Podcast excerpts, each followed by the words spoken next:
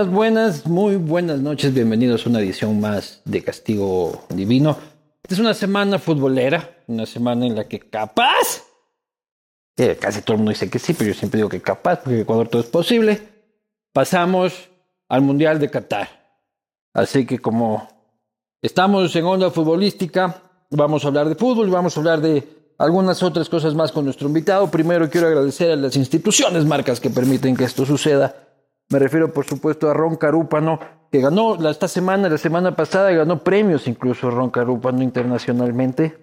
Cerveza 593, 100% Moslaca. Aceite Rica Palma, fría tu barcelonista favorito que opta con aceite Rica Palma. Y luego te haces unos ricos.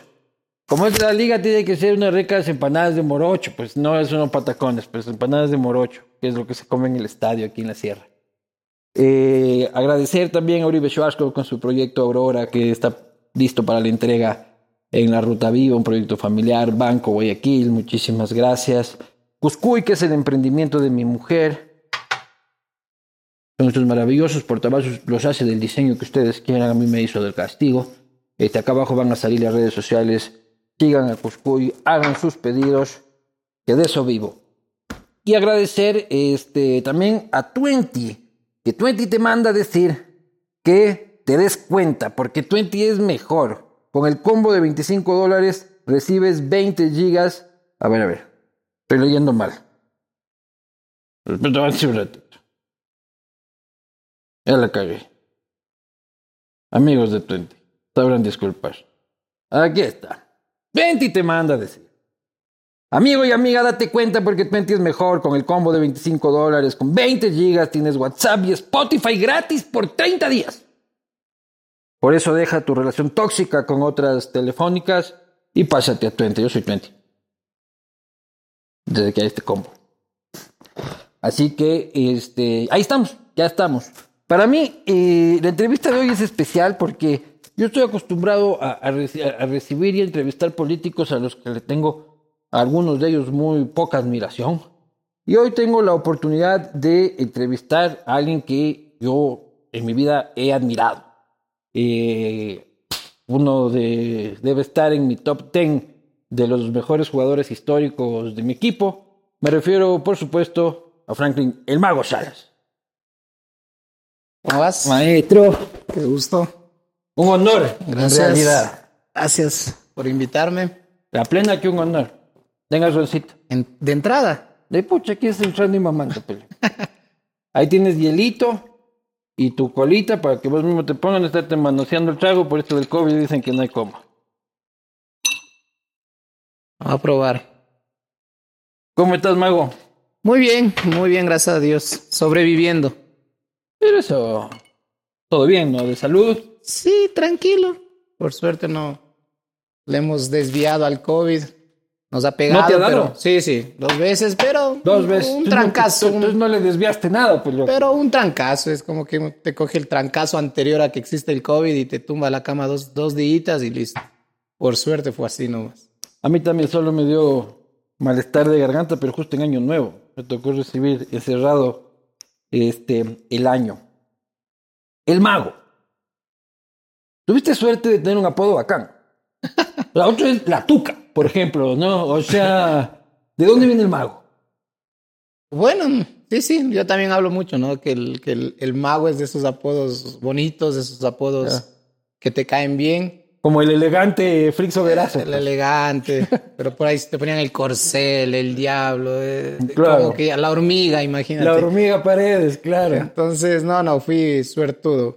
Pero un poquito por el la forma de jugar. Mi, mi estilo de juego como que se prestaba para que tarde o temprano me pongan un sobrenombre. ¿Pero quién te puso el mago? Pancho Moreno. Pancho Pancho, Moreno, Moreno. ajá, eh, finadito, en, locutando un partido nosotros, Liga Barcelona, recuerdo muy bien. Ya en primera. Ya en primera, sí, sí. Año 2002 te hablo, Ya. más o menos. Ajá, hice una jugada por izquierda, hice mis amagues, aquí un centro, terminó en gol y ganamos a Barcelona 1-0 al finalizar el partido. Así que ahí se En quedó Casablanca. en el estadio de Liga. Oye, Se acabó el invicto, ¿no? Es mejor, pero ya era Pero tedioso. se acabó o no se acabó. Porque algunos dicen que O sea, no, porque fue en penales, no se acabó, que ni sé qué. A ver, el mundo se, se basa en estadísticas, ¿no? Y estadísticamente no se ha acabado el, el, el invicto. Pero moralmente ya se nos acabó. Que te den una vuelta, que te ganen en penales y ya te ganaron antes, ¿no? Hay que, hay que acordarse, una Claro. copita media chistosa ahí, Sí. pero te ganaron esa copita ahí en penales y volvió a suceder con el torneo nacional. Pero a la final, yo creo que ya mejor. Era mucha presión en la cancha con este tema del invicto. Sí, era un estrés tremendo para, primero para los jugadores que se venían acumulando los años, luego para el cuerpo técnico de turno, ¿no? Imagínate un cuerpo técnico recibir un equipo que más de 20 años no pierde contra el eterno, eterno rival o el mejor rival que haya en el país. Es pesado preparar esa semana. Es el mejor rival. Sí, porque es el equipo que más hinchada tiene, es el equipo que... Pero futbolísticamente no suele ser siempre el mejor. No siempre, es que no hay equipo que futbolísticamente te mantenga un nivel alto. No hay equipo, al menos acá en el país no hay. Pero Barcelona, por su hinchada, hay que darle ese lugar. Tiene O sea, muchísimo hinchada. vos te tomabas mucho más, te tomabas todos los partidos en serio, pero pucha, los que más te tomabas en serio era Barcelona. Yo tengo, a ver, el partido más lindo para jugar para mí era contra Nacional. Para jugar, te atacan, les atacabas, te atacaban, les atacabas, lindo. El partido más feo para perder era con Deportivo Quito. Te llegaba a ganar el Deportivo Quito, hinchada te sacaba la hinchada y los del Quito te hueveaban toda la semana o el mes o lo que reste del año. Y el partido más lindo para ganar era Barcelona. Ganabas a Barcelona y salías a la calle agrandado y los del Barcelona mismo decían, qué cagada, ¿cómo nos van a ganar? Que esto, que lo otro.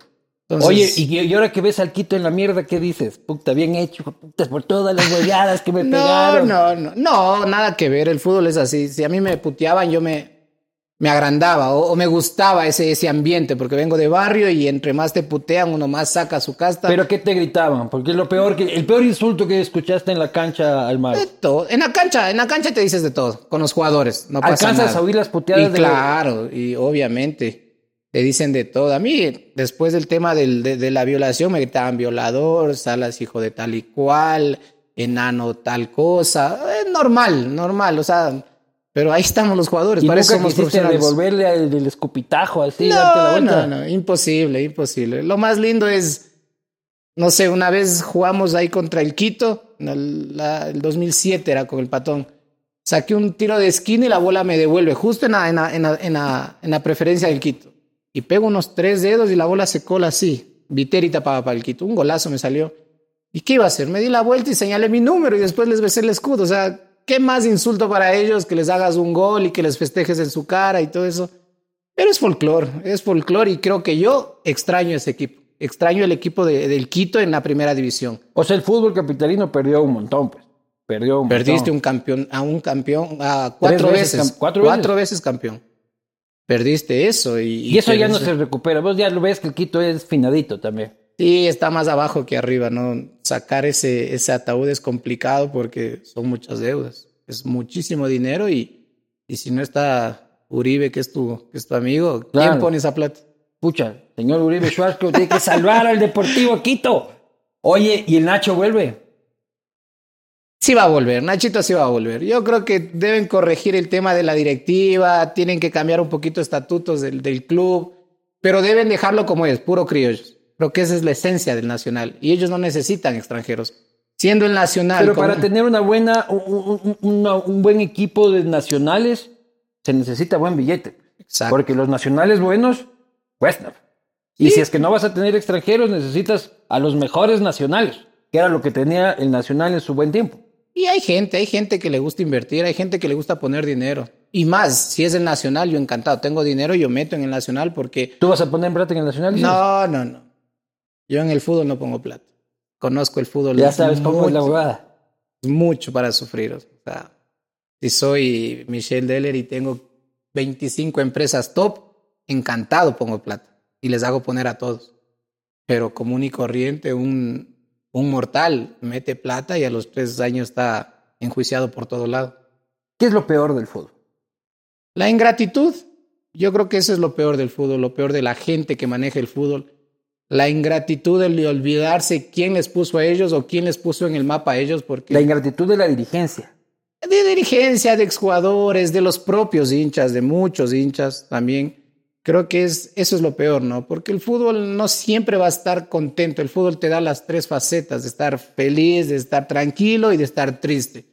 Y, y yo creo que cuando tú les das alegría a mucha gente, lo mínimo que esperas de ellos es respeto y un poco de cordialidad. ¿Y por qué dices que la hinchada es ingrata? Lo mismo dijo el tanque Hurtado recién también. Sí.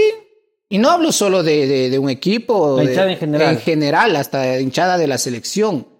Porque te exigen más de lo que te puedes dar. O sea, se ubican, ven, le ven al Real Madrid y ya quieren que juegues como el Real Madrid. Le ven a la selección de Alemania y ya quieren que juegues como la selección de Alemania.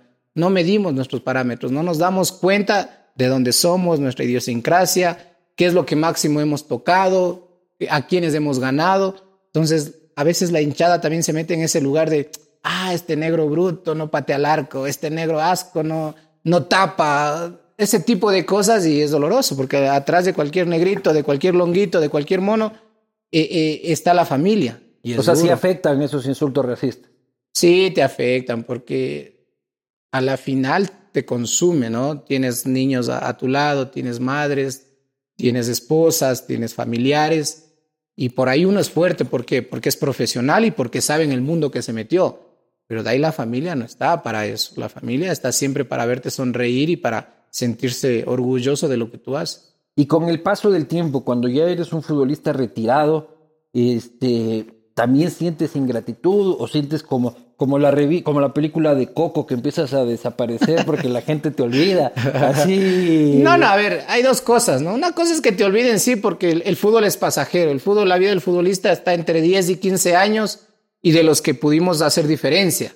Imagínate, los que no hicieron diferencia, es durísimo. Entonces, pero nosotros sabemos cuál es el fin de eso. El problema es que si tú haces diferencia, tú marcas un guion en, tu vida y en la vida de ese club, y luego ves la ingratitud de gente, la ingratitud de hinchas, la ingratitud. Y no, no te hablo en el sentido monetario, te hablo en el sentido de educación, de abrirte una puerta. Alguna vez a ti te pidieron una camiseta y tú la, la diste, o te invitaron a algún lado y tú fuiste.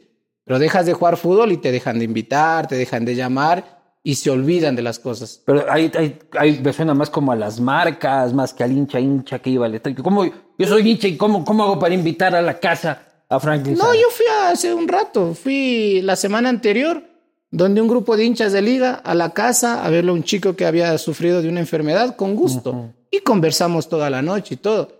No hablo de, ese, de, ese, de esa ingratitud.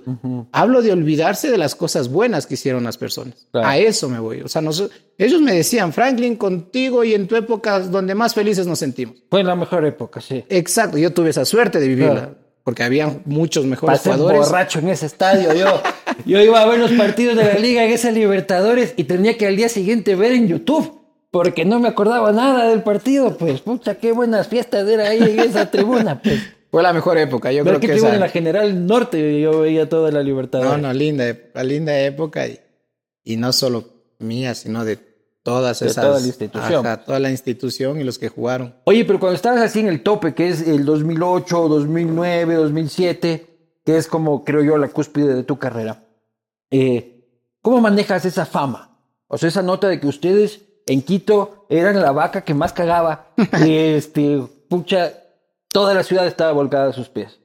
No sé, yo creo que si algo tengo un reconocimiento o un cariño de la gente es por mi forma de ser abierta, ¿no? De ser relajado.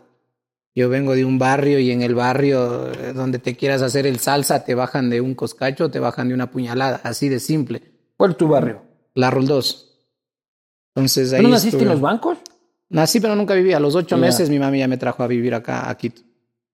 Entonces me he manejado de esa forma, ¿no? Yo creo que lo... lo- Pero no te saltaban las peladas y... Obviamente cambia tu forma de vida, eso cambia, pero de ahí que tú cambies a decir oh, a mis amigos de toda la vida, decir, no, no, no, ahorita no puedo estar con ustedes, me voy a otro lado, imposible, o sea, Te seguías vacilando con tus mismos panas de toda siempre. la vida he estado con ellos, con, obviamente el fútbol te da más amigos y te cambia la vida, de lo que iba a, a un kiosquito a comer un encebollado, ya podía irme a, a, a un restaurante fuerte y comer algo mucho mejor, ese tipo de cosas. De lo que yo estudié en un colegio fiscal, a mis hijos les puede dar un colegio particular. Ujú. Entonces, en, en ese, en ese sentido te cambia la vida para bien.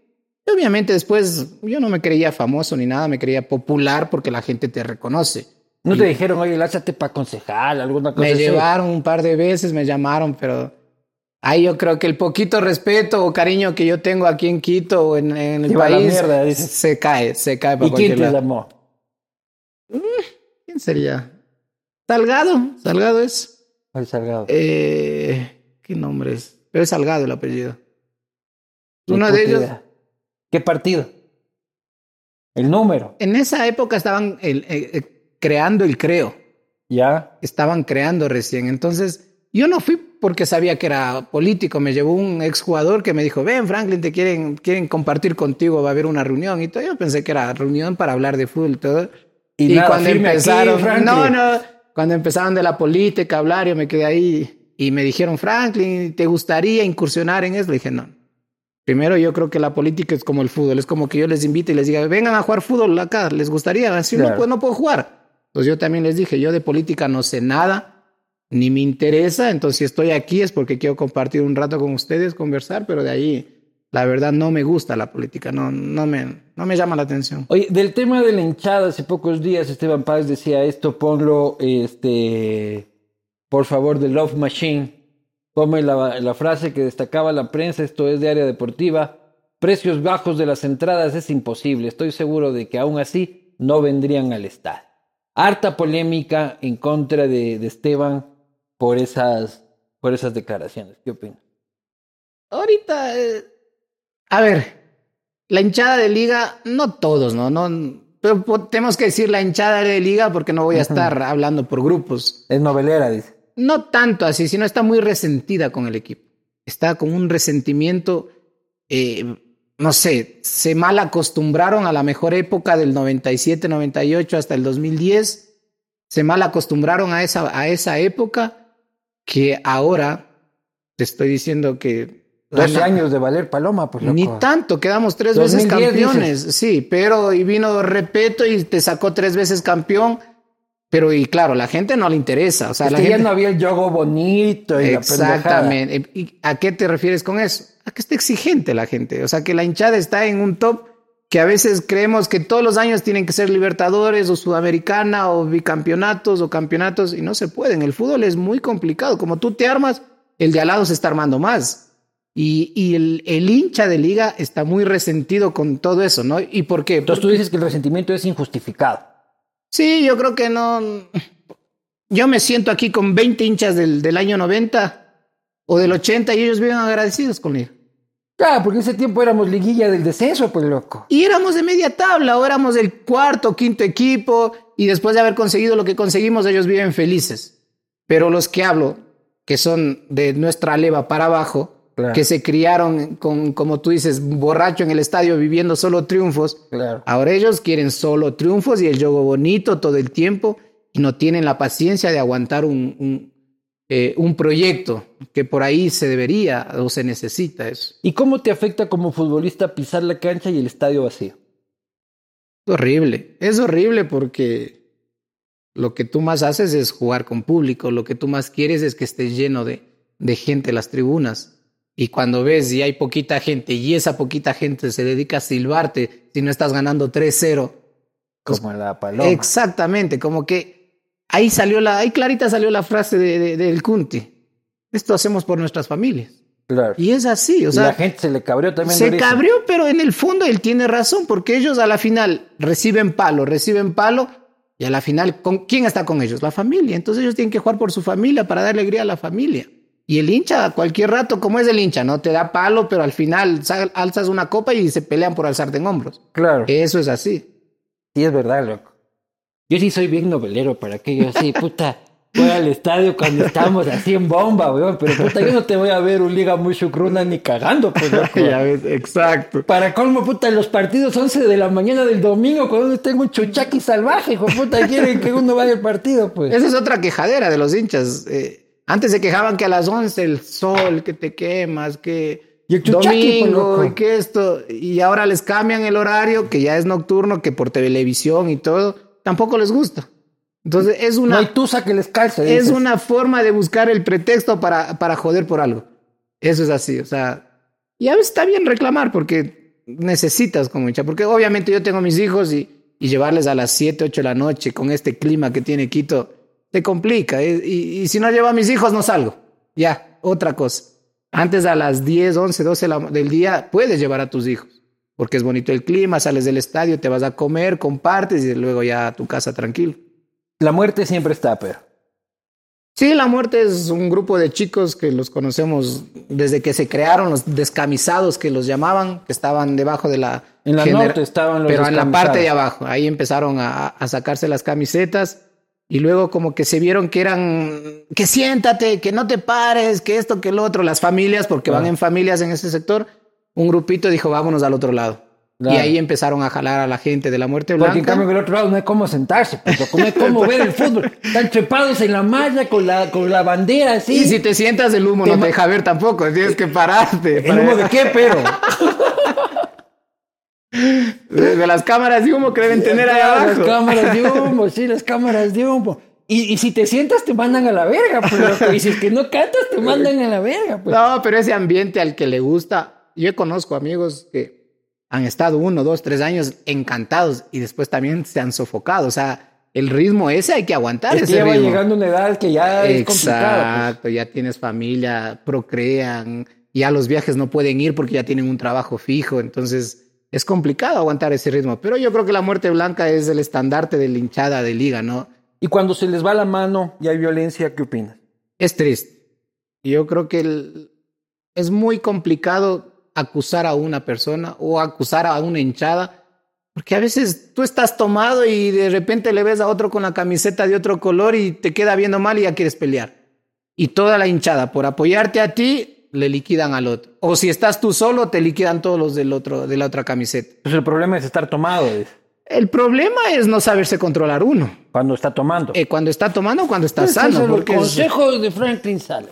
Tomemos- Bebe, Tomemos poco. pero no, veo, no tomemos poco. Que tomes mucho, pero contrólate, por lo menos. ¿no? Pórtate bien, sé un buen borracho. O sé tolerante, ¿no? Tolerar al. ¿Tú nunca te has dado de puñetes borracho? No, no, ni me chuma. Ni te has chumado nunca. En tu vida. Ni, ni cuando me casé, ni cuando tuve mis hijos, ni mis, cumpleaños. que ser la primicia, pues, de puta. Salir liquidado de acá. Claro, la primera chuma en la vida a los 40 años de Franklin de puta. Eso sería un honor, ¿no? Puta, el primero que chumó a Salas eh, en la vida. Oye, el 2008, puta, la, la Libertadores. Ya ha pasado 14 años. Y yo ya me cansé de, de sacar pica de eso. O sea, es como que puta, cualquiera. Suenas pesado. ¿Dónde está la Libertadores? O sea, ya al principio de 2009, fresco. 2010, fresco.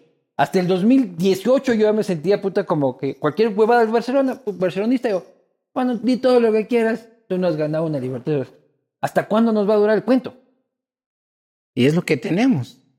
Es lo que Hasta tenemos. infinita. Exactamente, es lo que tenemos, lo que hemos ganado. ¿Por qué no podemos estar orgullosos de lo que hemos ganado? Así pasan 50 años y yo tuve una Libertadores. Y si no ganan ningún otro equipo de tu patio, Y claro, por eso el cuando, con, único. con el Independiente yo estaba como que chucha, sí quisiera que gane, pero decía, puta, pero si gana se me acaba, se me acaba el cuento, pues loco. No, pero tienen que ganar tres más. Y, Claro. y bien ganada la sudamericana. Y no es fácil ganar una internacional. No es fácil, es muy complicado. Y, y Barcelona, que ha sido el que más cerca ha estado, se ha dado cuenta de que es complicado, complicado. Oye, Rodrigo Paz, en paz descanse. ¿Cómo lo recuerda? Como un mentor, ¿no? Don Rodrigo era como el padre de todos los pollitos. Papá de los pollitos, les decimos. O sea, tenía una forma, una serenidad. Papá Oso. tenía una tranquilidad y una experiencia para hablarte de las cosas. A veces ni se enfocaba en lo futbolístico, ¿no? Te, te, te decía, ¿y cómo estás en tu casa? ¿Estás estudiando? Eh, ¿qué, ¿Quién te maneja las finanzas?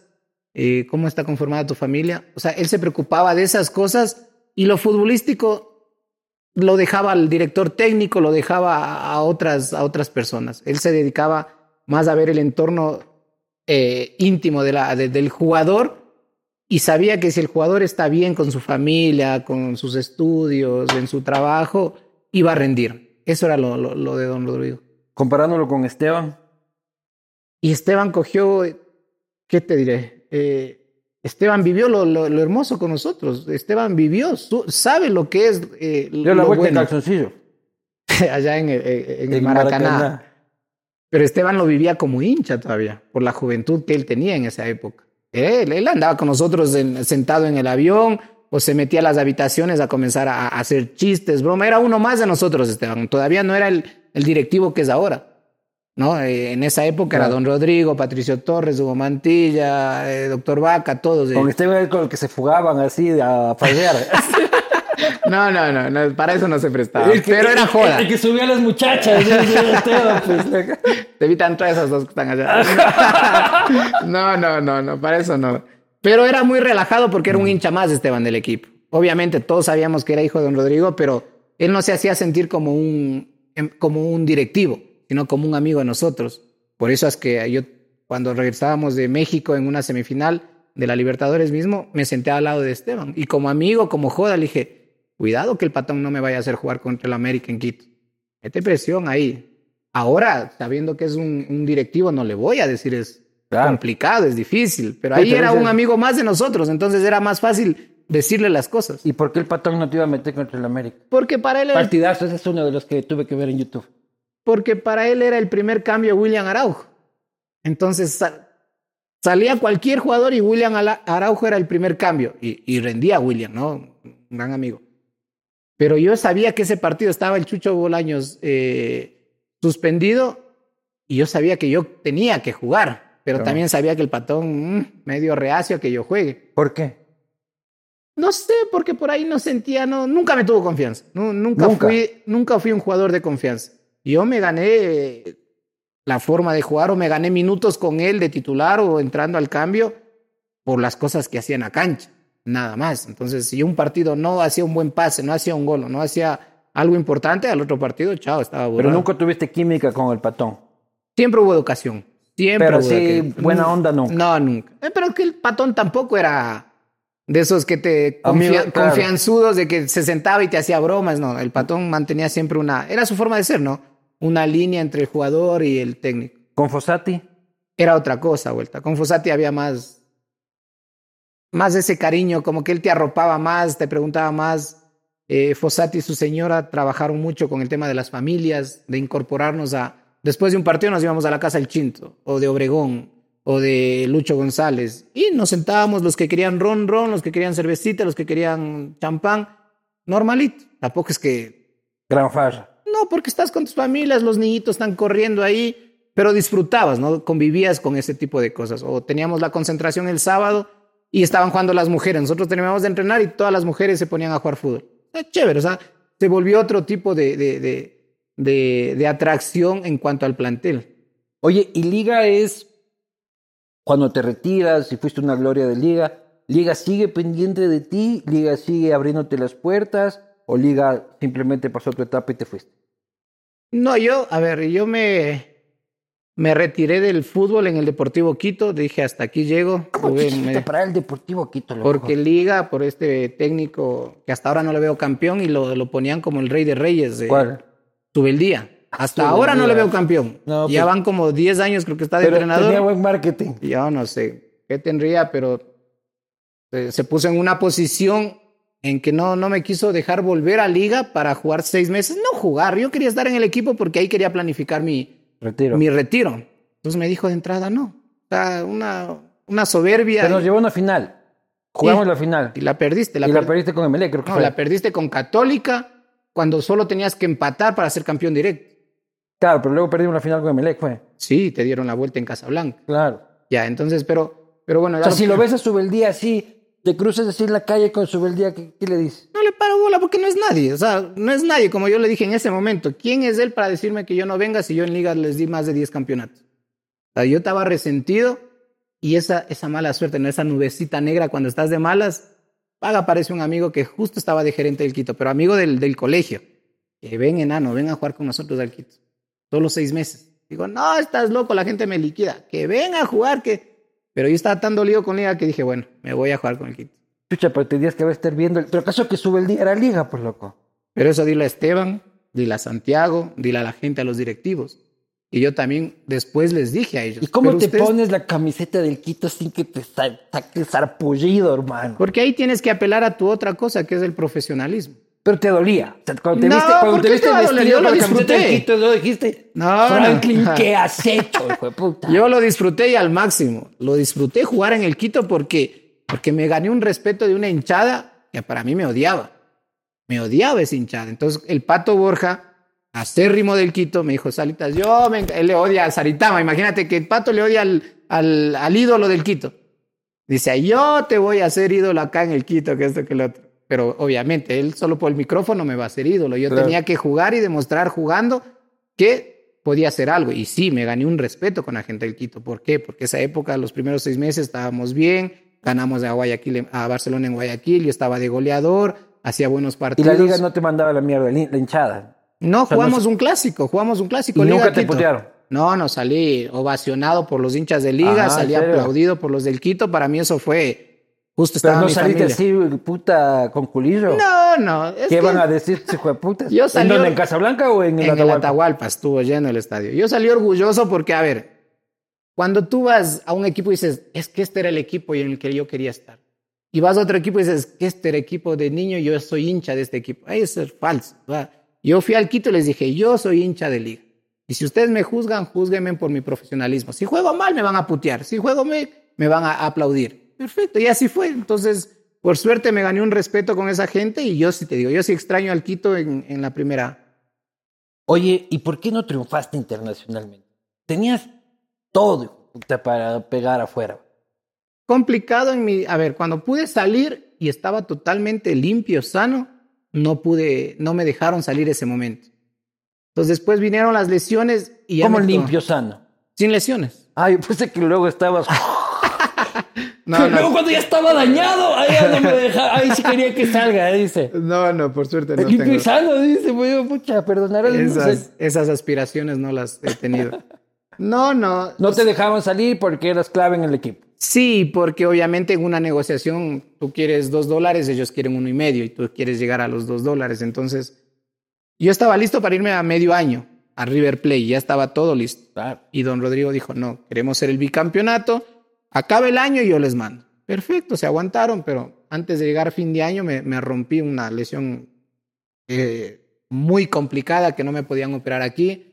Fuimos a Paraguay, no me podían operar, fuimos a Chile, no me podían operar. Y en, y en Argentina encontramos al, al top de, de, de las rodillas, que era ese tiempo médico de los Pumas del equipo de rugby. Y él me operó esperando que haya un donante de órganos. Yo tenía que esperar, esperé una... ¿Donante de qué? De órganos. ¿De qué órgano? Que fallezca alguien ¿De mo- ¿Ya? y esté con la cintita y digan, este señor dona. Entonces, yo ¿Donante ne- de qué? a mí me tenían que donar los ligamentos y algo más para yo poder tener un injerto. Si no, no me podían operar. Y eso hicieron. Claro, esperé dos días y, Solo cuando- tienes la rodilla de un muerto. y ha sido derecho, no ha sido izquierdo. Se cagó la carrera, hijo de puta. No, no, me aguantó, me ayudó. ¿Cómo va a cagar? Me ayudó porque yo, después de esa operación, el doctor me dijo, Franklin, dos noticias, la buena y la mala. ¿Cuál es la buena? Salió perfecta. No, la buena es que vas a volver a caminar. Ah, bacán. Y la mala, no vas a jugar fútbol. ¿Cómo haces ahí? Yo con 22, 23 años y que te digan que no vas a volver a jugar fútbol, te, te liquida la cabeza.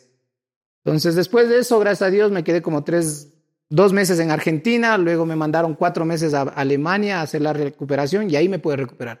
Siguiendo el régimen alemán, ¿no? Trabajaba peor que, que albañil de, de, de mi barrio y tan solo para mi rodilla. Y se recuperó. Me recuperé para jugar, pero cambió mi estilo de Pero ya juego. nunca fuiste el mismo, dice. No, cambió ¿Tú lo mucho. sentías? Y Obvio, no tenía Este, la... este muertito no te ayudaba. Exacto, sácale a un carro de, de, pista la tracción. Lo mata. Lo tienes que hacer más. A mí me sacaron la tracción. ¿Te no dolía o la pierna no te respondía como tenía que responder? ya no tenía la misma mecánica. Entonces yo desde ahí empecé a patojear para correr. Y pues no me rápido. dolía. Claro, y lo mío era la, el sprint cortito. Ahí sacaba ventaja. Y después ya no Claro. tenía eso. Entonces me tocó cambiar mi forma de jugar. Además volabas por acá y Ambrosi volaba por acá. Pues. ¿Y qué hiciste? Meterte más al centro. Exacto. Abandonar, dejarte Sí. de la banda. Ser un poco más inteligente en mi forma de jugar. Y así fue. Me Y fui ahí se fue acabando el interés internacional por ti. No tanto el interés. Es como cuando vas a ver un carro y ya está chocado. Básicamente eso es lo que pasa. Exacto. Entonces, Ya eras un carro chocado. y yo voy, eh, yo soy un meche. Eras un mecha. Y a Meche le llevan a Blanda y le dicen, metámosle al escáner. Pero este Meche está bajado la máquina. Te- Y- y ya tu no- Meche tiene puta motor de helada. Entonces ya no funca. Y así me pasó. Me pasaban, me hacían los chequeos médicos y la rodilla no, no valía. Entonces un equipo profesional no toma esos riesgos. claro que no. Pues dicen cualquier rato, pagamos un dinero, pagamos esto, hacemos un contrato y no sabemos que el cuarto partido otra vez la rodilla se le reviente. Entonces, esa era mi, mi complicación. Si es que no hubiese por eso, eh, yo si hubiese sido por eso, ¿dónde te veías tú? Yo digo, capaz hacía una carrera importantísima a nivel del extranjero. Te pongo ejemplos, Walter Ayoví, Castillo y todo. Pero vienen a Ecuador y ¿cuál reconocimiento tienen de un equipo? No tienen de un equipo. Walter salió de Melec, pero no es que sea el Cookie Juárez. Eh, Castillo salió del Espol y después en Barcelona, pero no es que sea el Quito Díaz. Yo sí- el Nacional no le reconoce ya al Antonio Antonio como, le debe reconocer. Yo vuelta tengo ese orgullo de decir, bueno, me lesioné y todo, pero puta madre, gané todo lo que tuve que ganar con liga. Y salgo a la calle y nadie me va a señalar. Y también te perdiste un mundial. Me perdí el mundial de, Del 2006. de fútbol de, de la selección y me, me perdí el mundial de clubes con liga también por otro tipo de lesión cojuda 15 días antes de viajar. ¿Cómo te lesionaste esa vez? Jugando contra el Nacional, Pucha, cuatro, no jugaste contra Cristiano Ronaldo. No jugué. 4-0 los teníamos a Nacional. En media cancha, el Chucho me suelta una pared y ya le veo a Wellington Sánchez con la plancha. Y yo deseo hacerme un ladito, ¿no? Pero yo también el orgullo de levantarle y que pase de largo. Apenitas me tocó aquí, aquí, así. ¡Tac! Y me rompió el quinto metatarsiano. Jodido. Jodido el mundial. Apenitas me tocó y se rompió el, Wellington el huesito. Sánchez. Wellington Pero no si- fue... Si, lo ves a Wellington, chic, chic, No, pero es que si yo veo que yo estoy parado y me va con la plancha y me paro, yo- ahí sí. cosas de fútbol. Pero fue cosas del fútbol, porque con un toquecito así se rompió y claro, a los 15 días viajábamos a, a, a Japón. Oye, la selección. Lo máximo, ¿no? Las, ponerte la camiseta de la selección debe ser lo más... No hay, no hay cosa más sublime que, Tu que, época que era eso. Luis Fernando Suárez, ¿no? con el bolillo primero. Yo tuve todos los años con... Yo empecé en la selección en el año 2000. Estuve en el proceso para Corea-Japón En el balazo de los Bucaram, todo, Todo eso, todo eso estuve. Entonces, para ir al Mundial de Japón estábamos 25 jugadores que habíamos concentrado más de un mes en Parcayaco. Y de esos 25 solo viajaban 23. Y nos quedamos Franklin Salas y Jorge Guau. Los dos nos quedamos, por más, por pequeños de edad. Entonces el bolillo, obviamente, en todo su señor y todo, decía, ustedes tranquilos, son los más pelados, ustedes tienen muchos más mundiales que conseguir. Capaz acá el Chino Gómez es lo último, Asensio es lo último, Aguinaga es lo último. último, entonces tengo que llevarles a ellos. O sea, te mata y te levanta, ¿no? Por, Claro. por la forma de hablarte. Y fuimos al siguiente mundial. Y fuimos al siguiente, ahí ya fui como que pieza clave también porque jugué casi todos los partidos y obviamente, ¿no? Ya los Allá últimos dos Fernando. partidos con, con Luis Fernando, ya llegué con la rodilla hecho pedazos. Eh, me acuerdo que los dos últimos partidos pasé con el team en una clínica solo, solo recuperándonos para el partido, nada más. Y bueno, después buscamos rápido un, médico para operarnos, a ver si llegábamos y, y estuve a punto de llegar. Yo en Alemania ya estaba recuperado, entrené en un equipo de tercera división, y haciendo fútbol y todo. Y el doctor Maldonado me dice, ¿cómo estás? Le digo, perfecto, doctor. Por ahí siento un poquito que no se me mueve bien la rodilla. Dice, ya, ya voy a llamar para que te pongan Simbex, que ¿Qué es es un eso? lubricante. Viste que la rodilla está así, le pones un aceitito y ya, como Ajá. que resbala. Y me ponen eso y a las dos horas la rodilla se me puso así. Se me inflamó una estupidez que fuimos al hospital en Alemania, no sabían qué me pasaba. Pues, Eh, el, el doctor Maldonado, chucha, el doctor, puta, Pero el ese es- doctor Maldonado. Pero ese es un, algo normal que se ponen para, para el tema de las articulaciones, sino que a mí me había olvidado que yo tengo un injerto de otra persona. Puta, el Entonces- era alérgico a Entonces, esa huevada. capaz, entonces ahí me hace reacción. diga, y ahí me chucha. quedo del mundial. En ese, porque se me hizo así la rodilla. La un- venganza del muertito, loco, fue esa huevada, pues loco. Claro, el haber dicho, yo te di para que estés caminando, no para que me exijas a ese nivel. A güey. mundial, puta, para mundial no estoy tampoco. Claro. Y fue mala suerte, o sea. Y viste el mundial desde Quito. Me quisieron llevar para vivir con ellos, pero ya estuve cinco meses en la ciudad donde la selección iba a ser sede para el mundial, o sea, estuve en la misma ciudad. Entonces dije, no, ya estuve aquí, ¿para qué voy a quedarme otra vez? Ya quería regresar a ver por televisión. a mi gente. Puta, ajá. a mí me pasó esta semana, estuve jugando fútbol con unos pelados que yo juego aquí, que hay un par de estos. Y puta, que ni sé qué, que el mundial, que tal y cual, y se me ocurre preguntar, ¿y cuál es el primer mundial que ustedes recuerdan? Así, 2006, dice. El primero que recuerda, hijo de puta, yo era el único ahí que recordaba todavía México 86, pues loco. Puta, me sentí el dinosaurio del fútbol, hijo de puta. En el do- yo en el Mundial del 2002 ya estaba echándole y... Era de y madrugada, pues, de madrugada. Claro, pues pucha, nos cogía buena hora, pues, a Claro. los que nos gustaba la a la una de la mañana en la disco y ya estabas viendo el himno nacional del Ecuador. ya. Sí, mamadazo, así. apaguen el reggaetón que está el himno ahorita. Claro. La selección juega el jueves. Lindo partido, ¿no? Estamos ya, yo creo que solo es de asentar el pie y ya estamos en Qatar. Pero Pero- cualquier cosa puede pasar. El ¿no? Ecuador es salado, no, muchas veces. Sí, pero ayer estaba viendo un programa eh, peruano y tienen banderas que dicen nos vemos en Qatar. Imagínate, ellos necesitan como seis puntos de los seis o de los eh, como cuatro de los seis puntos y están con esa con esa energía. Y nosotros ya estamos a medio punto del mundial y seguimos con esa incertidumbre de- del miedo, ¿no? Es, es, es ser ecuatorianos. es. Estamos acá en nuestro país, nos quedan seis puntos, ganar uno y ya Ser ecuatoriano es siempre así como, chucha, vamos a valer ver. Exacto. Jugamos como siempre y perdemos. No, ¿cómo es? Jugamos, como, nunca y perdemos como, siempre. Ya, ese es ser ecuatoriano. Estamos ya clasificados, vivamos, disfrutemos. El, el- Ya es hora de chupar, dices tú. Exacto. Salud, Frank. Al estadio tienen que llegar liquidados ahí en Guayaquil. Ya solo a disfrutar. Nada más. Oye, los monos quieren que el Monumental sea la sede. De la Está bien y se le merecen. A mí me ¿Vos estás gustaría de acuerdo? Sí. La sede. A mí me gusta. No, no que haya una sola sede. Que haya varias sedes. Que, Que sea se juegue estra- estratégicamente. Exactamente. Como Colombia, que Barranquilla, que Bogotá, dependiendo del equipo. Canadá. Puta, Canadá en fútbol. Canadá les llevó a los. Jugará fútbol Canadá, por Y ya está para clasificar al mundial. ¿Y sabes cómo Por clasificar? ejemplo, la República del Congo. Dice, chucha, como tú estás. Ponme, Escucha. ponme referentes buenos. por lo Escucha la referencia. Con Canadá juega a, a- a- en buenos horarios, en, en ciudades que había buen clima y todo. Pero eh, Honduras le hizo jugar a como a 45 grados un partido. Y le complicó. Y Canadá se desquita y les hacen jugar a menos 6 grados. Menos 6 grados. Tres o cuatro jugadores de hipotermia de los, de los hondureños. Y ahí Canadá aseguró la clasificación al Mundial. Entonces, eso es ser estratégico. Si yo tengo un país diverso, ah, tú eres Argentina y te- no te gusta la altura, jugamos en Quito. Tú eres Bolivia y no te gusta el calor, nos vamos a Guayaquil. Es tu país, tú sabrás dónde juegas. Obviamente que lo tienes que hacer con anticipación. Deberíamos jugar en el estadio de Mushugruna, entonces, con esa. Que ponga luminarias. Que ponga luminarias. Doctor Chango, pucha, y, y, y- y vamos a jugar para allá. Y suelte las llamas ahí, que esté bonito esa cancha. ¿Cuál es la peor cancha que has jugado? Acá en Ecuador. Y en Libertadores y en Sudamericana, porque hay unas canchas. ¿Dónde fue que fueron a jugar ustedes en Chile? En un potrero. A Cobreloa. Cobreloa. seco. Yo digo, creo que esas. La cancha no mala, pero el piso era como que estuvieras en concreto debajo del césped. Durísimo, pero era del seco. Y yo creo que ese es más feo que la altura, porque es desierto. o sea, no, no moqueabas. Vos ves a los jugadores, están mm, mm, y, lo- y escupiendo a cada rato por la sudoración. Claro. Y allá nada. Se te secaba la garganta, se te secaba la nariz por lo que es desierto. Horrible, horrible ese. Oye, ¿qué pasa cuando te da ganas de cagar y es el minuto 20, loco?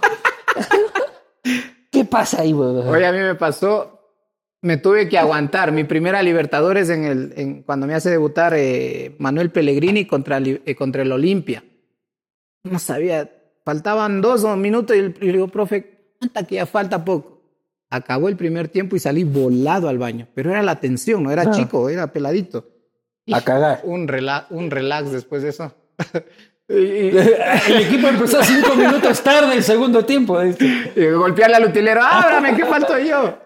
No, no, sí, debe ser feo. O sea, para mí fue feo aguantarme esos 5 o 7 minutos. Horrible. Porque... Y si te da ganas de mear, se mean.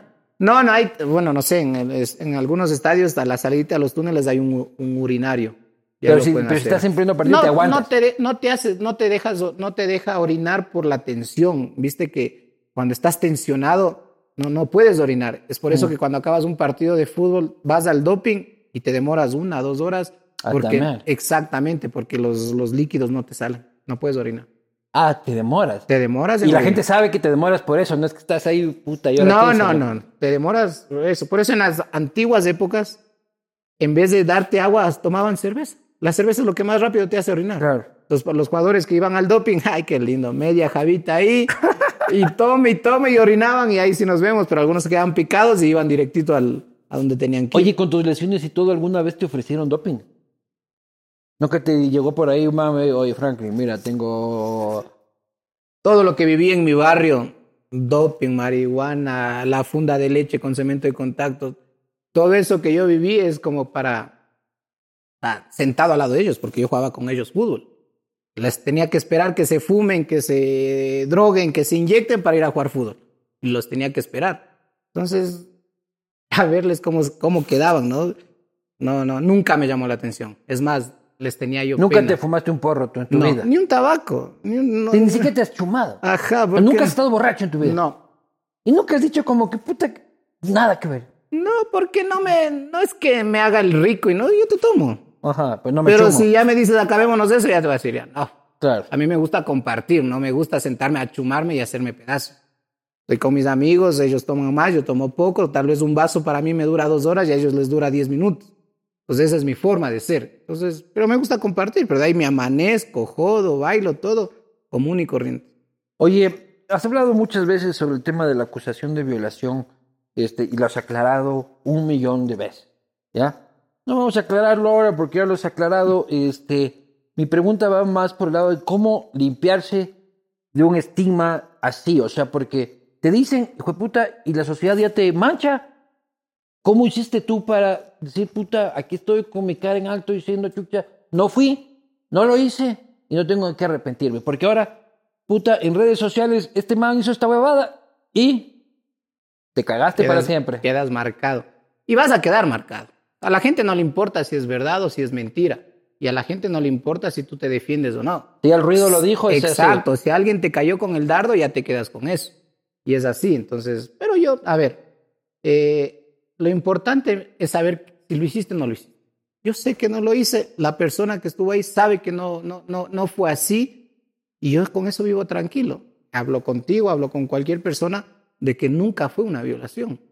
Nunca pasó de eso. Entonces, obviamente quisieron hacerme el daño. ¿Por qué? Porque era Franklin Salas. Capaz si Quería sacarte plata. capaz si era Pepito o Juan, no hacían escándalo porque no tenían rédito. Entonces, Querían sabían quién sacarte era. billete. Querían sacarme billete, querían exponerme para tenerme cogido de las... de Para las- sacarte billete. Exactamente, pero no se pudo porque yo sí, ahí sí di- digo, tuve suerte, ¿no? Que el rato que me quieren ir a hacer la denuncia, eh, la, la, la señorita dice delante del, del- de un coronel estaba ahí justo a cargo en ese rato, les dice, no hagan esto. Ustedes saben que yo le amo y ustedes saben que no es así. Entonces, ahí ese coronel me llama a mí y dice, Franklin, cualquier cosa, Todo nosotros no permitimos que te hagan esta denuncia. Y si te llegan a hacer en otro lado, yo soy tu testigo. Fueron a un canal de televisión, Roberto Bonafón me llamó y me dijo, Franklin, están aquí 12 de la noche, porque antes a esa hora sacaban un programa, Roberto, quieren denunciarte aquí en el canal, yo no me voy a prestar para eso, me dijo Roberto. Eso no, eso no, eso no es mi programa, entonces te llamo para que estés atento a las cosas que pueden pasar. Entonces ahí tú te das cuenta cuál era el, el fin de todo. Y de ahí yo me quedé tranquilo porque nunca fueron así las cosas, mi frente en alto camino. Y si alguien me señala, me lo dice de mala gente. O si me- en alguna red social me ponen, es algún sufridor, nada Sí. más. Entonces yo tampoco voy a estar Puta, a mí peleando por también eso. me tengo puro sufridor que me manda la mierda, loco. Oye, la prensa. Tanta polémica entre la prensa mona y la prensa serrana. Este, ¿Qué opinas de la prensa deportiva en el Ecuador? Y por historia ha sido eso, ¿no? No tanto la prensa, sino de la vida, de la vida en sí ecuatoriana, ¿no?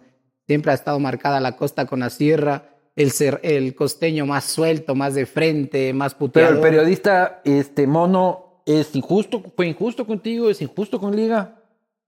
Y viceversa. Y tiene que ser, obviamente, sí, sí, de los dos lados. Yo creo que el, el periodista costeño le duele los triunfos de liga, eh, se aprovecha de algún problema de un jugador de, de- de- insigne de algún equipo grande de la, de, de la sierra. ¿Te aprovecharon de, esta, de este escándalo? Obviamente, salí toda una semana en las primeras planas de esos periódicos amarillistas y todo. Sin, obviamente, no, ellos se protegen. Supuesta violación. Ya, con poner el supuesto, ellos se libran de cualquier problema, pero el violación sí está en, en tres En A. rojo. claro. Entonces, pero es parte de lo que hemos vivido siempre. Y acá en Quito también hay. Claro. Le pasa algo a algún jugador de Barcelona y acá en. Quito le liquidan, lo acaban, porque es así. O pierde Barcelona con un equipo que no tenía que perder y lo liquidan a Barcelona. Y es parte, ya es histórico, ¿no? No es que se han inventado esto.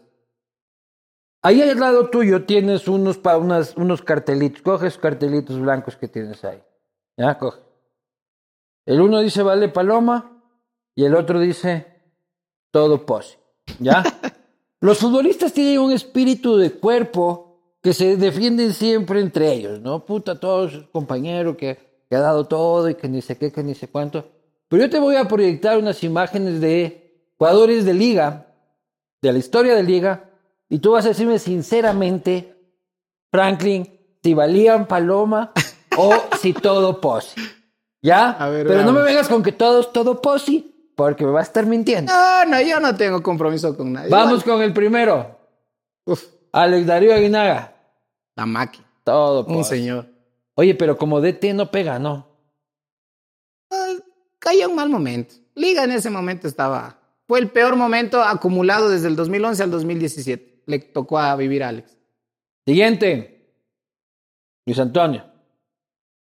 Fue un ejemplo, un ejemplo para nosotros, dejando de lado, ¿no? El gran capitán del Manchester United, todo eso. Liga. En Liga fue un ejemplo para saber cómo se debe trabajar un, un- un profesional. Antonio te llegaba a las 8 de la mañana y se iba a las 4 de la tarde. Y se preocupaba de todo su cuerpo. Pues el entrenamiento te duró una hora y media. Antonio se quedaba 8 horas. Entonces ahí tú te- Haciendo. Llegaba al gimnasio a desayunar, entrenar, salía el spa, los, los fisioterapistas, contrató una chica de, de yoga que le ayude a los estiramientos, el cafecito y se iba a la casa. Eso fue Antonio. Entonces, las cosas tú te dices, "Ua, eh, ¿él qué necesidad tiene de hacer esto si ya tiene toda la plata del mundo? Pues eso te dio Antonio y ahí cambió mucho el- la mentalidad de los chicos que están en liga. Siguiente. Ah, no. Qué forma de valer paloma, ¿no? Me da iras porque Liga tuvo mucho dinero después de lo que nosotros conseguimos. Campeonatos, Libertadores, Sudamericana, Sponsors por Recopos. todo lado. Exacto. Y nosotros, estándar.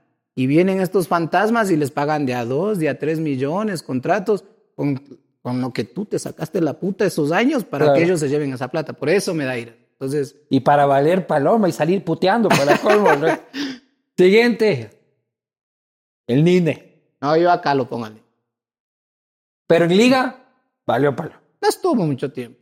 Porque valió paloma, pues. Estuvo tres meses porque el flaco fue así, o sea, su forma de ser, ¿no? O sea, para mí- Ni en liga ni en muchos equipos. Ningún equipo pasó de ocho meses. En Claro. ningún equipo creo que pasó de ocho meses. Pero Caviedes yo también creo que es uno de los talentos máximos del fútbol ecuatoriano, perdidos por su personalidad. Yo lo respeto en todo caso por su personalidad, pero qué jugadorazo más de Escucha, puta perdido para ti, pero la vida que él tuvo, la forma de vivir que él tuvo y cómo la disfrutó. Ah, bueno, el más de- millonario del mundo quisiera vivir Claro. y quisiera tener lo que el, lo que el flaco hizo. De que gozó gozó. Exacto. Fue una pena que no me invitó a sus fiestas, Ya, hermano. Entonces, ¿para qué hago tanta plata si voy a estar encerrado en una casa? No, no, pero... O sea, en el, en el sentido del, del Sí. flaco, ¿no? ¿Cómo, cómo Pero el era material del Inter, era material del Milan, Sí, era material... exacto. Capaz no, no tuvo esa influencia de un empresario top que hoy por hoy hay, hay mejores empresarios que jugadores ahora. Ajá. Hay mejores empresarios que jugadores. Y esos jugadores también ubicaditos. En nuestra época casi no hubo tanto. Siguiente. El Cookie Juárez.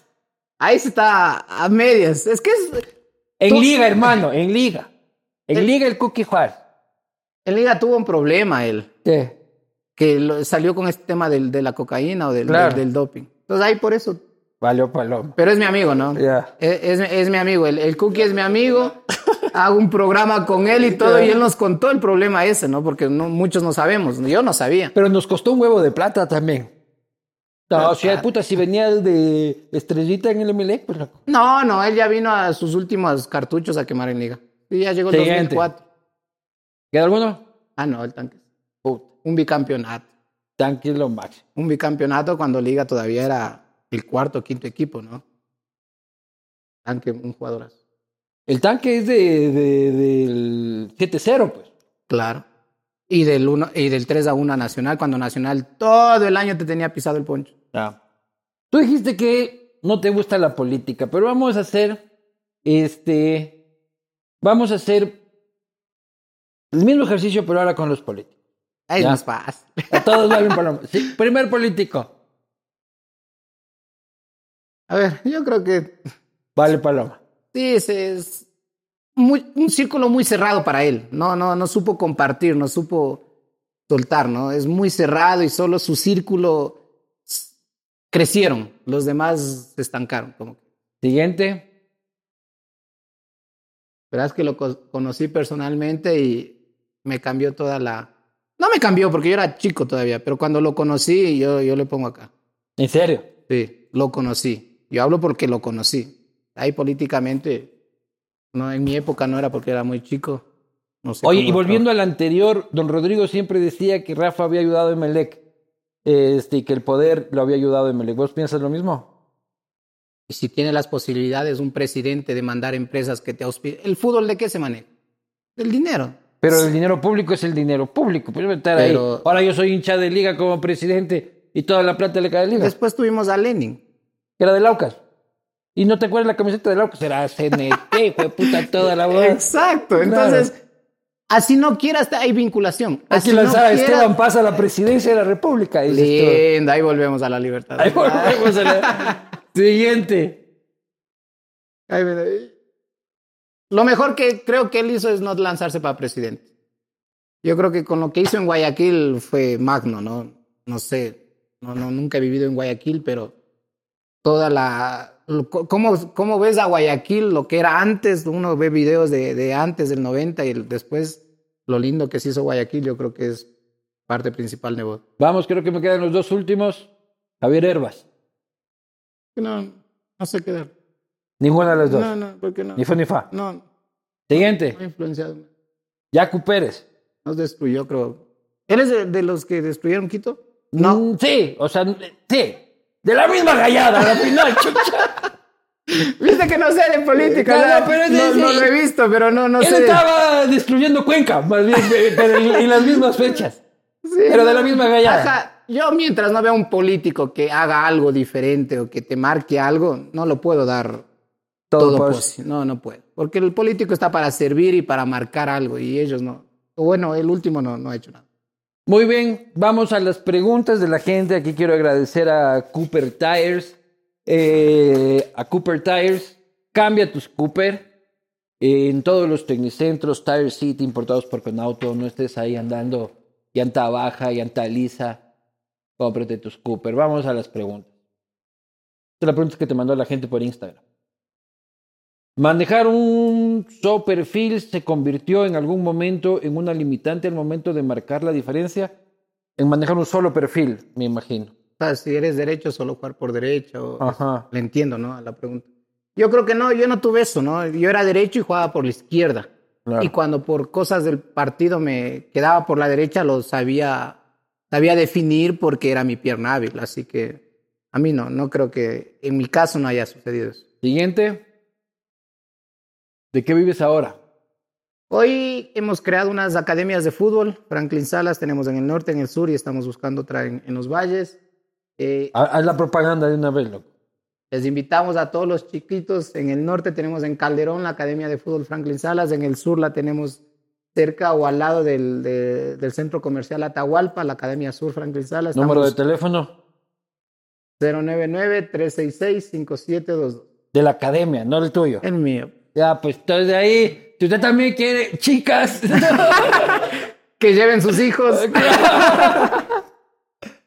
este, vives de tu trabajo profesional como Sí, mi, profesor mi profesión técnico, es director, técnico, ¿no? Hasta el año anterior, hasta mediados, estuve en un equipo de fútbol. Chacarita. Ajá, la dirección técnica es así. Estás uno o dos meses o estás dos, tres años, no, no, no se sabe. Entonces no te puedes confiar de estar sentado en tu casa a ver hasta que te llamen. Entonces tienes que buscar otra forma y lo mío es Academia. las academias y hago torneos de niños también. Siguiente. ¿Cuál y a qué equipo le marcó el mejor gol de su vida? Linda pregunta. Sí, un lindo gol lo hice a, a Nacional, ¿no? Gracias a ese gol, bueno, ese gol quedó el mejor gol del año acá en, en América. Tuve un premio en, en- en Miami, en los premios Fox Sport. Yo creo que ese gol, por cómo le pegué, ¿no? En mi típica tres dedos, que era mi, mi, mi marca personal. Con la comba. Exactamente. Entonces fue lindo en todo sentido y fue una Copa Sudamericana. Y lo dejamos afuera Nacional, que era un rival eterno. Siguiente. Después de tantas lesiones, ¿cómo supiste que ya no podrías más? ¿Cuándo supiste que ya no podrías más? A mí me alertaron en Argentina cuando fui a jugar a Godoy Cruz, me hacen el escáner eh, y me avisan que mi espalda se empieza, está empezando a desviar, por lo que yo corro mal y no puedo tener la buena mecánica. El doctor me dijo ahí, Franklin, te recomiendo por profesión tres años más de fútbol. Luego de eso tienes que dejar el fútbol porque o si no vas a terminar en silla de ruedas porque la espalda se te va a destrozar. Entonces ahí yo planifiqué ya jugar esos tres años y planifiqué mi retiro para hacer caso al doctor porque ellos son los que saben y obviamente yo sentía eh, los dolores en la espalda y más en la rodilla. Pero ahora todavía te apuntas a un fútbol así entre Juego el barrial, juego el barrial en la Rol 2, juego mi- en mi, en mi barrio, juego los domingos, obviamente no termino de jugar y estoy parezco momia. Y el martes, miércoles, recién me estoy empezando a Pero recuperar. es trampa, puta, que juegue Franklin Salas en tu equipo. ¿Por en la qué si estoy ocho, 40 años y juego contra chicos de 20 años Pero es trampa, pues, loco. Puta, ¿Cómo ser trampa, trampa? Claro, No. pues. Te voy a amateur, loco. Verás que se emocionan o se inspiran los pelados y dicen, ah, este man no me va a pasar a mí. Los miércoles jugamos, de puta. Y este va va en mi equipo, pues, chucha, nada, hijo de puta, de qué sorteo de equipos, ni nada. Este va en el mío. Me das la 11 y estoy ahí contigo al lado. De una. Aunque son chalecos hay que se, que se reparten. Este. Siguiente. ¿Crees que sin lesiones hubieses podido ser el mejor futbolista ecuatoriano?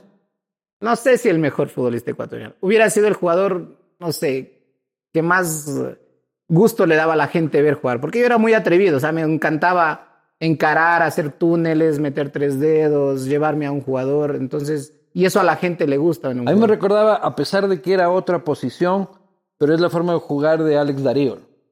Alex Darío también te divertía y te sacaba alguna huevada magistral desde su posición, Aguinaga. Aguinaga es un, un dios para nosotros, en futbolístico, pero como que yo era más, ¿qué te diré? Introvertido. Pues como que era más tribunero. Aguinaga era más metido en lo que le, Ustedes le no se han de al equipo. de Aguinaga ni un solo partido jugando, ¿no? Pelados cacas, hijo de puta. Yo lo fui a ver en la Copa América en el Atahualpa, pues, jugar a Aguinaga. Eso era Copa América Ecuador 93, creo. 93 jugaron. La última Copa América que hizo el Ecuador. ¿no? Hasta el día de hoy no volvemos a hacer. Ni nacían ustedes mocosos de mierda. ¿Quién te puso el apodo? Ya dijo. Siguiente. ¿Cree que el póker es una adicción y cree que tuvo que ver algo en su carrera? ¿Jugarás póker? Jugaba póker, pero por divertirme, no por, no por adicción. No nunca, era, se te hizo, no, nunca se te hizo no. vicio. En- se me hacía vicio, ponte dos días que me iba de amanecida. Y después ya no, me iba a jugar boli. me Más, más vicio para mí fue el boli, el póker. En el boli sí yo iba de lunes a viernes hasta 3, 4 de la mañana y al otro día igual. ¿En Eso sí era Vicio así de jugar boli. Eso sí es un vicio para mí el boli. Qué loco. Vicio el deporte, no, sin chupar. Porque dice me iba al boli, puta, porque luego dice que. ¿Has jugado con Jorge Yunda boli? Sí, sí. Madre. ¿En serio? Con Yunda me llevo hace 20 años. Yo empecé jugando con él cuando él tenía en la 24 de mayo la casa de los papás. En el techo hizo una, una canchita, pequeñita, ¿no? De boli. Y ahí jugábamos, era como una jaula ahí en la 24 de mayo. Y después ya pasamos acá la- al del, del, del Amazonas para arriba. Chucha, ya mismo le toca jugar en la jaula también. creo, loco. Creo que le toca volver a jugar en la jaula. Pero en la jaula de la Tacunga. La siguiente pregunta. Entre Bausa y Fossati, ¿cuál es el mejor técnico que a ti? Creo que ya hablamos de eso, de tu Sí, relación. no, hay como, pero- no hay como compararlos, son muy diferentes. Los dos fueron exitosos para liga. Siguiente. ¿Cuál fue la razón de su pelea con Bausa? Peleé nunca con Bausa, sino que él siempre tuvo resistencia a hacerme jugar a mí. Es como que ahora mira Marini no le quería hacer jugar mucho a Joao Ortiz. Claro. Por más que juegue bien y todo, dice que no entra en él. O sea, es como que una resistencia de él, de Marini con, con Joao. Así era con Bausa conmigo. Pero nosotros tenemos que ganarnos nuestro puesto jugando. Te dan cinco minutos, esos cinco minutos, ganártelos. Oye, cuando, cuando te meten para ganar tiempo, ¿cómo se siente un futbolista cuando puta es el minuto 93? Chucha, y cambio. A ver, vos, puta, entra. Y que sabes que vas, a- sabes que te están usando. Y que solo quedan 30 putos segundos de partido. Pero escucha, en el fútbol hay premios. ah, te en el- pagan más. Puta, No, no, no, no, no te 20, pagan. 20 la- 20 latas, hermano, entra, güey. En el fútbol hay premios y parte de los premios es que el jugador que es titular el 100%. El jugador que entra al cambio, el 75%. Y el jugador que se queda en la banca, el 50%. Ah, entonces ganas 25 así juegues un segundo. Entonces tienes que entrar, tienes que entrar. O sea, es fútbol y hay Con dinero. razón entro todavía, hijo puta, así, weón. Sabes que vas a Dan tres ganar. pasos, prrr, Claro. acabó. No en todos los equipos, no, pero en mi época siempre hubo eso. Así que te llamaban, vos, ah, ya se acabó, pero bueno, voy a ganar 25% más que están sentados. Siguiente pregunta. Frankie, ¿cuál crees que fue tu mejor año jugando en liga? ¿En qué podría haberte llevado a una, en el que te podría haber llevado a una liga grande? Mis mejores, o sea, yo gané tres premios seguidos al mejor jugador del año. 2002, 3 y 4. Pero mis mejores años son los internacionales. Ganamos Libertadores, Sudamericana, pude participar en esos torneos. Las dos Entonces, recopas. Es muy difícil para mí porque hay, hay un antes y un después de las lesiones. Ese es el- lo, lo complicado. ¿Y tienen un chat de los campeones del 2008? No, yo me llevo con todos. eh, Pero no hay un chat así. No, no, no, no hay un chat ahí continuo. Ayer hablemos con Taca, anteayer me vi con el Beto, Jairo Campos le veo ¿Qué con anda los haciendo el. Beto? También tiene su academia, El creo. Beto tiene una academia, ajá, el Beto tiene una academia y jugamos eh, la academia de él contra mi academia. ¿Y qué es de el- Bieler? El TAC está en Argentina, ayer hablé con él y vamos a... eh, un programita tenemos y vamos a hacer con él y ya... Manso está en Quito, creo, ¿no? Manso está trabajando ahí con, la- con Liga, en el equipo de primera. Eh, Méndez está con, con Liga y la Sombra Espinosa también está con Liga. La sombra. Es más chido llamarse el mago, pues yo creo que la sombra. bueno era la sombra, chucha, era bueno. Grandote, era Y qué recio. hijo de puta de mierda. Presencia, pues, presencia claro. tenía. Siguiente pregunta. ¿Es verdad que tu lesión de rodillas se debe a que jugabas volei? No, no. Don Rodrigo dijo que me lesioné por irme en las caminatas al Quinch. Ah, también había esas preguntas. ¿Es mentira?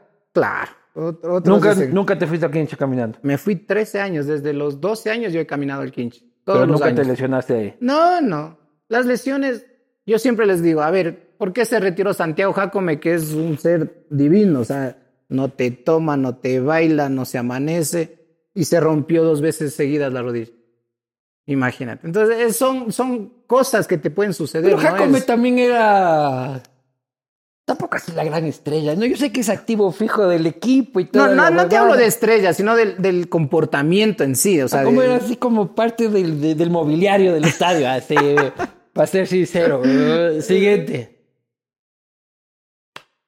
¿Por qué Mora valió carpeta? ¿Qué es del...? nos salió campeón con nosotros ¿Jugó y, el Mundial? y jugó el mundial, entonces no creo. ¿Qué, Capaz es de la- qué- qué es de la vida del Conde Mora? está trabajando en la, 10 en la sub-17 con el Pato Rutia y el Conde está de preparador de arquero De la selección. de la selección. Ah, qué bueno. Arquera, se salvó de milagro, gustó. ¿no? Tuvo una enfermedad en la cabeza y lo operaron y se Ah, no salvó de milagro. Estaba jugando en la Serie B. No, no. No, no, pero hace Él- pocos él años estaba jugando Estuvo en en B. China, de de China volvió y ahí le cogió creo que una bacteria en el cerebro y Qué casi huevo. se nos va. Siguiente. Realmente se lesionó la... Ya está, ya dijo que no, que es un mito urbano. Siguiente. ¿Qué tal le pareció jugar en la Liga de Loja y vivir en Loja? Qué estresante vivir en Loja. ¿Por qué, chucha? Muy chiquito, no se hace nada. O sea, Yo soy de Loja. No, Pero no se hace nada. Loja. Acá en Quito te estresa el tráfico, pero te entretiene y te hace perder tiempo o te hace, te obliga a hacer las cosas al 200 por hora. En Loja salías y saco el carro, no, si estoy a dos cuadras del Supermax. Saco el carro, no, porque estoy a tres cuadras del entrenamiento. Eh, voy a ver a mi hijo a la escuela, está acá atrás. no, no haces nada en Loja. Y ahora sal de Loja. ¿A dónde vas? ¿A Sal de Loja. ¿A dónde a vas? Una vez. Y todo el año. No haces nada en Loja, no así hace nada. Entonces, ese era el estrés. De ahí hermoso Loja, ¿no? Una ciudad muy pulcra, limpiecita, la gente cálida, chupadora. Pucha, hermano. Salud. Qué por Loja. bestia. Salud por Loja. Lo que Aquí tomaba. sa- sacando pecho por Loja, Lo carajo. que tomaba, lo que toman en Loja es increíble. Claro. No, pero lo que tienen que mandarte a jugar es a Manta, loco. Si yo fuera jugador, que me contrate el Delfín, hermano. Pucha, voy a jugar a Manta, ya todo el mundo sabe que yo me encanta Manta, está seguro, últimamente pues hasta cámaras, puta, a la playa, loco, lindo. Sí, la liga, bueno, yo la Liga de Loja sí también la aceptara porque, porque, puta, ahí están los panas, los Para, primos para descansar lindo. Y para chupar, hermano. El, el problema no era Loja, eh, el problema eras tú que no chupas, loco. O sea, Eso puede ser. Y claro, yo tenía otro ritmo de vida. Yo siempre fui de salir en la noche, salir con mis amigos, de irme al boli, de irme a, a joder y todo. Y en Loja no pude. Claro, porque tenía a mi ñora, a mis hijos ahí. ¿Y a dónde vas? claro. ¿Y con quién te vas? Sí, durísimo, no, no, yo sí. Y solo tenía que irse al centro y cuatro bares te encontraba de ley, pues, loco. Yo sí. Luego, creo que tiene dos moteles. Entonces, puta, en cualquiera de los dos te podían haber encontrado, pues, mi hermano, puta. No, Había yo- una probabilidad del 100% de ubicación. Siguiente pregunta. ¿No te puteaban en la calle cuando te fuiste al Quito?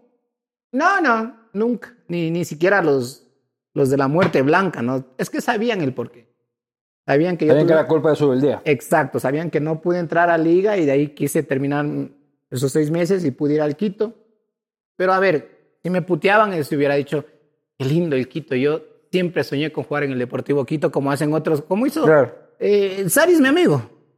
Cuando fue a Barcelona dijo, yo sí soy hincha de Barcelona. Puta, siendo el gran ídolo del Quito. O sea, eso les dolió a los del Quito. Pero y igual, luego lo- fue a parar en liga. claro, pero fue por tema profesional. Y obviamente, si el Quito te da 10 dólares y Liga te da 100, te tienes que ir a Liga. No, no hay otra forma. O sea, el- por cariño nadie juega. ¿Cuál es la situación? Muy difícil. Si hay cariño y no hay otra opción, te toca. Y lo haces con gusto. Pero si hay cariño y hay dinero en el otro lado, te vas por el dinero. Es profesión. Claro. Siguiente. Esa era la última. Hermano querido, en realidad déjame repetirte que ha sido un honor. Un gusto. Este, has entregado a mi vida grandes satisfacciones y este, futbolísticas. La pasé bomba en el estadio esos años, no me acuerdo ni de la mitad, pero hijo de pucha, la pasamos bomba. Tengo uno de mis mejores amigos, todavía le duele el cuello, ¿no es cierto? Y se vive quejando del cuello porque cuando ustedes ganaron a Libertadores, el man salta, estábamos en la casa de él, el man salta, yo salto y lo agarro del- y nos vamos de lado y le tuerzo el cuello, pues loco. Puta, han pasado 12, a- ¿cuántos años? Puta, han pasado 14 años y todavía les, les sé encontrar así. Con Y le digo, tortícolis. claro, y le digo, ¿qué te pasa? No, ¿te acuerdas de 14 años? puta? Que quedamos campeones de la Libertadores. Este, no, agradecerte por todas esas, eh, esas alegrías, desearte lo mejor en nuestra nueva etapa profesional de formar pequeños. Me parece que también es un trabajo este, loable. Eh, suerte también en tu carrera como director técnico. Ya le dio el número también, así que, así que si eres eh, Alfaro Moreno, Nasib Nem, y dices, puta, ¿a quién, a quién? Ya sabes, aquí está el número entregado. ¿no? Yo mi comisión, hijo de puta. Ahí mi vemos. ¿no? comisión. Tenemos el contrato primero. no, qué gusto. Franklin. Salas. Nos vemos la próxima.